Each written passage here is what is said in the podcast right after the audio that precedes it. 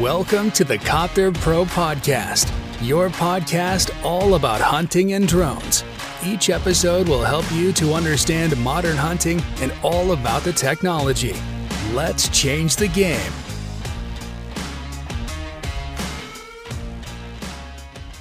So, herzlich willkommen zur neuen Podcast-Folge hier bei Copter Pro. Euer Kidsretter, euer Alex, hier mit dem Teil 2 mit unserem Interviewgast Andreas Barth, Dreispross. Und zwar mache ich direkt weiter. Ihr habt äh, hoffentlich die Folge schon gehört, die vorherige. Ansonsten hört sie euch auf jeden Fall mal an. Wir haben schon einiges äh, besprochen zum Thema Jagd, Modernisierung bei der Jagd, Wärmebild, Drohnen und so weiter. Und äh, jetzt gehen wir zur nächsten Frage. Jetzt wollen wir einfach mal wissen, dein generelles Fazit zum Thema Modernisierung bei der Jagd. Also du jagst ja jetzt auch schon zwölf Jahre und da ist es halt so, es hat sich ja in der Zeit, wie du eben schon kurz angeschnitten hast oder in der ersten Folge schon kurz angeschnitten hast, einiges bei der Jagd verändert. Und wie stehst du dazu? Wie schnell darf es gehen? Oder ist es wirklich sinnvoll, dass es wirklich schnell geht und die Leute müssen mit dem Denken einfach hinterherkommen? Ja, erstmal hat mir das letzte Mal viel Spaß gemacht, Alex. Da haben wir uns auch ein bisschen verquatscht. Deswegen die Idee mit dem Teil 2, die finde ich gut. Und ich hoffe, deine Zuhörer, denen hat's gefallen gibt ja auch immer die Möglichkeit zu bewerten und Kommentare dazu abzugeben. Und ja, also ich bin ja jemand, der offen ist für Modernisierung, für moderne Sachen, aber auch geschuldet meinem Alter, äh, mache ich nicht jeden Scheiß mit. So, und das, das jetzt, was wir hier besprechen, also Wärmebildtechnik oder die Drohnensuche, die finde ich einfach klasse.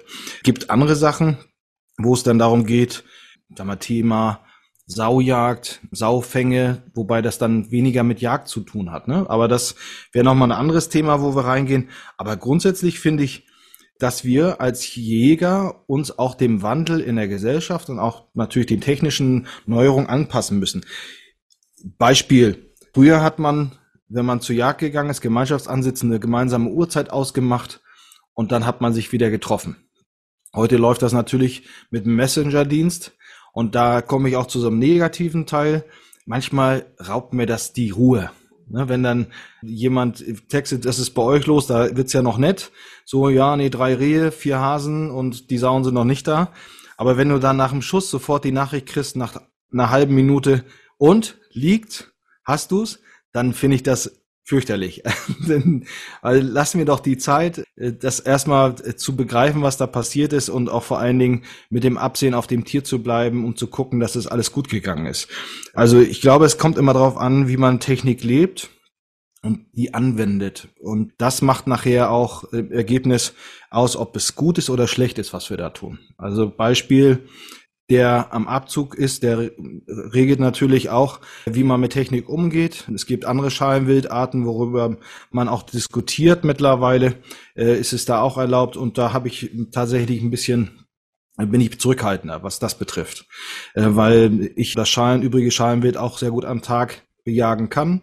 Und äh, bei den Sauen ist es eben zumindest in meinem Bereich so, dass die Sauen in der Regel nicht tagaktiv sind und dann muss ich sie bei schlechten Tagesbedingungen oder Lichtbedingungen bejagen. Und dafür brauche ich Unterstützung, weil meine Augen eben nicht die Lichtadaption haben, wie, wie es andere Lebewesen haben auf der Welt. Also grundsätzlich ja, aber mit Einschränkungen, dass wir uns immer auch reflektieren, was tun wir da und was machen wir da. Ja, also bin ich auch deiner Meinung, dass man das natürlich alles, äh, nicht alles pauschalisieren sollte, sondern dass man halt auch sagen soll, das eine ist vielleicht, äh, ja, das eine geht vielleicht in die Richtung äh, Wärmebild und so weiter, Drohnen, was auch sinnvoll ist, äh, die äh, Bejagung quasi bei Nacht. Das andere ist dann natürlich wieder das Thema Saufhänge und so weiter, wo es dann eher schon Richtung Schädlingsbekämpfung geht. Und ich denke auch jeder, der ein Revier hat, wo Begehr ist oder wie auch immer eine Jagdgelegenheit hat, der wird auch äh, oft das Argument hören, Wildschaden ich sage immer, klar, Wildschaden sollte vermieden werden, aber nicht deswegen, weil wir oder mit dem Hintergedanken, die ganzen Tiere auf Deutsch gesagt auszurotten, sondern man sollte sich der Verantwortung bewusst sein, wenn man sich ein Revier holt oder irgendwo mitgeht, dass, äh, dass man auch Geld dafür zahlen muss. Da hat sich irgendein Schlauer mal überlegt gehabt, okay, was machen wir mit dem, was die Viecher fressen? Okay, das äh, drücken wir mega aufs Auge. Ja, äh, das ist halt einfach so. Das können wir sowieso nicht mehr ändern. Deswegen sollte man sich da einfach bewusst sein. Aber es ist jetzt kein Grund, außer vielleicht zu solchen Prävention, was ein anderes Thema ist, dass man die äh, Wildtiere, Sauen, egal was es ist, ausrottet. Das wollen wir auch gar nicht. Und äh, zur Jagd gehört ja auch, denke ich, einfach viel, viel mehr als nur die Technik, als nur das Jagen. Was ich dir oder wo ich dir hundertprozentig recht gebe, ist, manchmal braucht man einfach einen Social Detox. Also es ist schlimm, wenn man auf dem Hochsitz sitzt und alle zwei Minuten aufs Handy guckt, Instagram und so weiter. Ich bin auch manchmal einfach froh, wenn man den Moment genießt.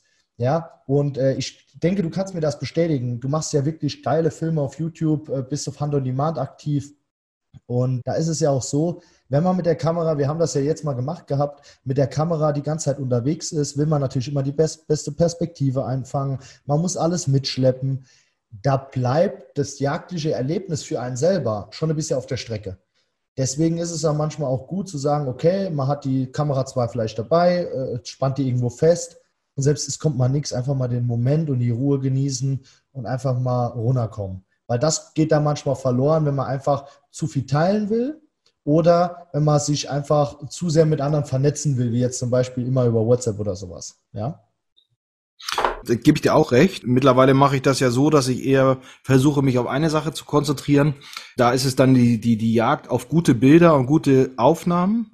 Und das ist was anderes, als wenn du eben mit der Waffe selbst jagst und alles andere drumherum wird ausgeblendet. Und ähm, das ist ein anderes Erleben, aber ich finde es natürlich auch schön, wenn man dann vielleicht irgendwann mit 60, 70 vom Fernseher sitzt und sich nochmal das angucken kann, was man da erlebt hat, was ja einige gar nicht glauben, manchmal, was man da so sieht. Und äh, gerade auch Nichtjäger, da haben wir ein absolutes Privileg, wie dicht wir an der Natur und an den Tieren sein dürfen. Und äh, denk an unseren Morgen da bei euch, äh, wo die Muffel da rauszogen, das war schon fantastisch. Also äh, da braucht's auch keinen Schussknall, sondern da sind wir Jäger so naturverbunden und so naturliebend, dass wir uns daran erfreuen, was die Natur für schöne Bilder zeichnen kann. Das ja. kann meist nur die Natur. Ja. Aber ich glaube, der, da ist ein Wandel auch, hat stattgefunden in der Jägerschaft, die sich da reflektiert und guckt und nicht jeden Scheiß mitmacht, aber natürlich immer offen ist für neue Sachen. Ja, auf jeden Fall. Nee, das ist so. Also ich denke, ich denke, wenn wir da alle ähm, uns auch nach außen hin mit dem zeigen, was Jagd eigentlich bedeutet, also nicht nur schießen, sondern auch das Ganze drumherum. Also wenn ich immer mit Jäger mitgenommen habe, äh, die haben immer gesagt, äh, ich dachte, das wäre äh, auf dem Hochsitz gehen und schießen. Da habe ich gesagt, nee, das, da gehört einfach viel mehr dazu. Und manchmal erfreut man sich dann halt über Tierarten, über Verschiedenes. Ähm, und ich denke, das macht den Reiz aus. Ich habe schon so viele Sportarten gemacht. Und es gibt meiner Meinung nach kein Hobby, vielleicht in anderen Bereichen, um Gottes Willen, ich will jetzt hier kein irgendwie äh, das Hobby schlecht machen, das so abwechslungsreich ist wie die Jagd. Ich gehe morgens raus, ich kann das jeden Morgen machen und jeder Morgen ist anders. Jedes Erlebnis ist anders. Man sieht andere Tiere, man hat andere Abschüsse, man hat andere Wetterverhältnisse, Himmel äh, sieht ganz anders aus. Jeder Morgen ist meiner Meinung nach eine Besonderheit. Und nur die, allein die Technik macht noch keinen Erfolg aus. Das haben ja, wir, das muss man auch. Ne? Also hast du garantiert auch schon mal erlebt, jemand, der äh, finanziell gut gestellt ist, der sich dann alles gleich am Anfang als Jungjäger kauft die beste Büchse, die beste Technik, besten Vorsatzgerät, besten Klamotten und trotzdem kriegt er nichts zur Kühlung, weil er eben das andere nicht drauf hat. Und Jagd ist ein Handwerk und da gehört eben tatsächlich mehr dazu als gutes Werkzeug. Ne, der Tischler mit einem guten Hobel, der kriegt immer noch nicht den tollen Tisch hingedrechselt da. Äh, der muss also auch was drauf haben in anderen Bereichen und ich glaube, das ist zu eins zu eins bei der Jagd genauso. Ja, und ich denke, das war eine super Überleitung, weil wir haben noch eine Frage und zwar, was würdest du Jungjägern oder Jagdbegeisterten mit auf den Weg geben? Weil du gerade gesagt hast, es gehört nicht einfach nur das Equipment dazu. Es bringt nichts. Die Erfahrung ist ganz wichtig. Und um das einfach mal auch rüberzugeben an Jungjäger, Jagdbegeisterte, die vielleicht auch hier zuhören, da ist es einfach wichtig, dass Leute, die schon lange jagen, ich bin schon seit klein auf dabei, Andreas ist jetzt schon lange dabei, dass man da auch einfach mal, vielleicht nicht auf alles hört, aber sich vielleicht auch manchmal Tipps geben lässt und vielleicht auch Angst nehmen lässt. Also was gibst du Jungjägern oder Jagdbegeisterten mit auf den Weg? Grundsätzlich die, die Altvorderen, so sagt man das ja immer, die Altjäger, die dann auch vielleicht manchmal kritisch sind, die haben aber schon die Fehler gemacht, die wir noch machen oder gemacht haben im Anfang. Und deswegen soll man da auch schon genau zuhören. Die haben nicht immer recht, aber meistens recht. Und wenn ich dann einen Jagdschein mache, Das ist ja auch manchmal nur ein, Intensivkurs, wo man äh, viele Tage aber intensiv äh, sich das Gehirn vollstopft mit Informationen.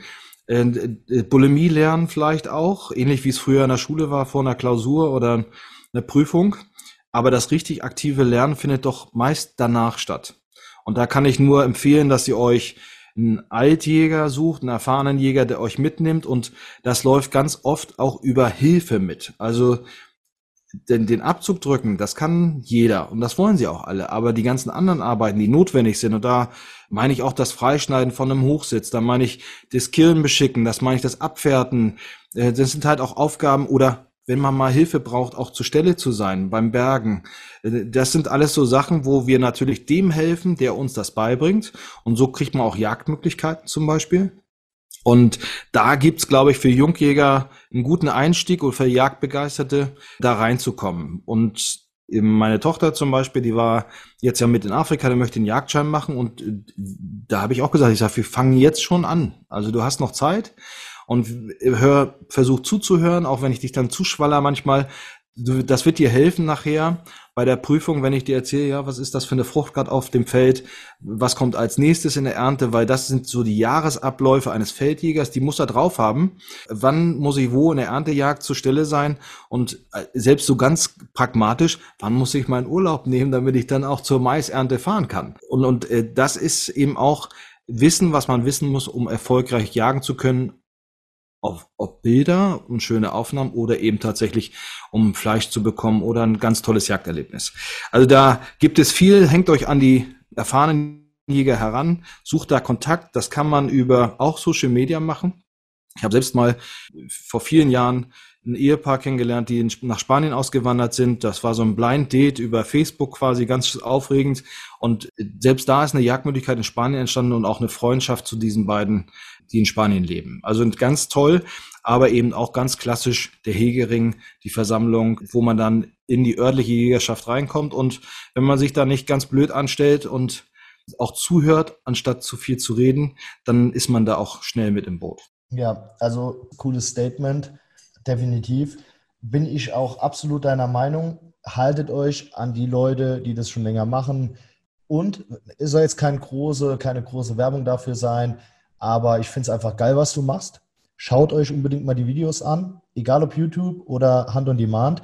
Gerade wenn man mit der Kamera unterwegs ist und äh, wie Andreas hier die Szenen filmt, dann gibt es ja da auch einiges zu lernen. Und was ich bei deinen Videos total geil finde, ist, du filmst ja nicht nur Abschüsse, sondern du erklärst auch ganz viel. Warum hat es nicht geklappt? Du zeigst vielleicht auch mal was, was nicht so sein sollte. Vielleicht mal einen schlechteren Schuss oder sowas. Und dann ist es auch so, dass du nicht sagst, okay, dafür muss man sich schämen, sondern ich erkläre jetzt, warum das passiert ist.